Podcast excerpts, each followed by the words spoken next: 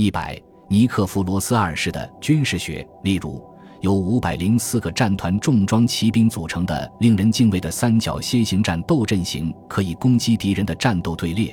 也许可以成功的打破敌人的阵型，导致他们的骑兵惊慌失措的逃跑。但只有敏捷的战团重装骑兵才能真正利用这一机会追击，并用长矛刺伤敌人，用军刀砍杀他们。如果敌人的步兵也在逃跑，那么战团重装骑兵自己就可以用刀剑和钉头锤进行伟大的行刑，而骑射战士则可以使用他们自己的长剑。对于战团重装骑兵来说，这些确实是辉煌的成就，而且都是他们在重要战役中取得的。但这些都是不寻常的场合，当然，毁灭性的胜利总是如此。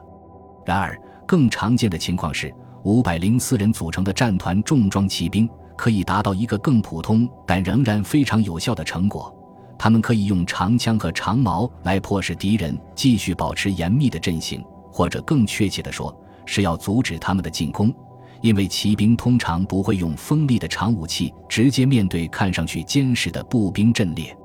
敌人的编队靠得越近，弓箭手的目标就越集中。他们不再需要停下来瞄准单个目标，而是迅速的在二百码的范围内将复合反射弓和弓箭手的能力发挥到最好。能杀死的人虽然很少，但可以击伤很多人，也会使许多马匹丧失作战能力。在最多一百码的范围内，最好的弓和箭可以穿透大多数形式的盔甲，极大的增加杀伤力。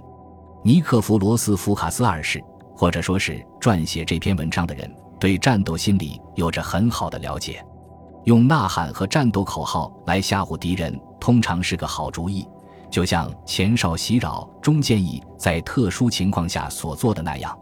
在古代的战斗中，鼓、喇叭、鞭炮和刺耳的尖叫声在很多时候被用来吓唬敌人，甚至在第二次世界大战中。震耳欲聋的爆炸声和快速的开火声对一些人来说也还是不够的。德国空军装备了一些俯冲轰炸机，他们会发出一种超乎寻常的哀嚎声；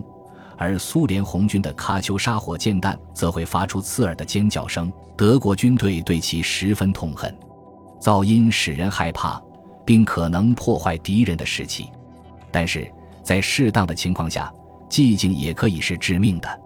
这就是文中所提到的：当敌人临近时，整个都必须念出基督徒们固有的祈求战无不胜的祈祷语：“主耶稣基督，我们的上帝，怜悯我们，阿门。”这样，他们就能够开始向敌人进攻，以规定的速度平静地前进，而不发出哪怕轻微的骚动或声音。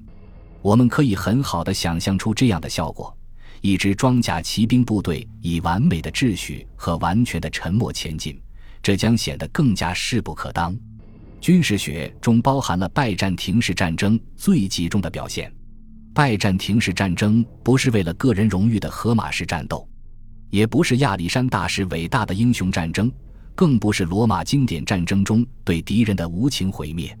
文本中描绘的拜占庭战地指挥官，既不是圣洁的信徒，也不是光荣的胜利者或光荣的殉道者，更不是一个期待成功的冒险者。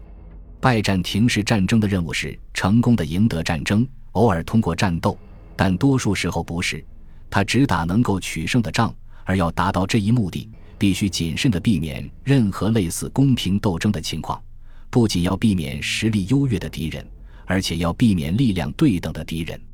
侦察、间谍和轻型骑兵侦察队将被充分和反复利用，来估计敌人的物质和精神力量。而后者一如既往的更为更重要。根据拿破仑的说法，他对精神力量的渴望胜过物质力量的三倍。计谋和伏击是战争的替代品，因为他们可以在一段时间内挫伤敌人的士气，最终使确保战斗胜利。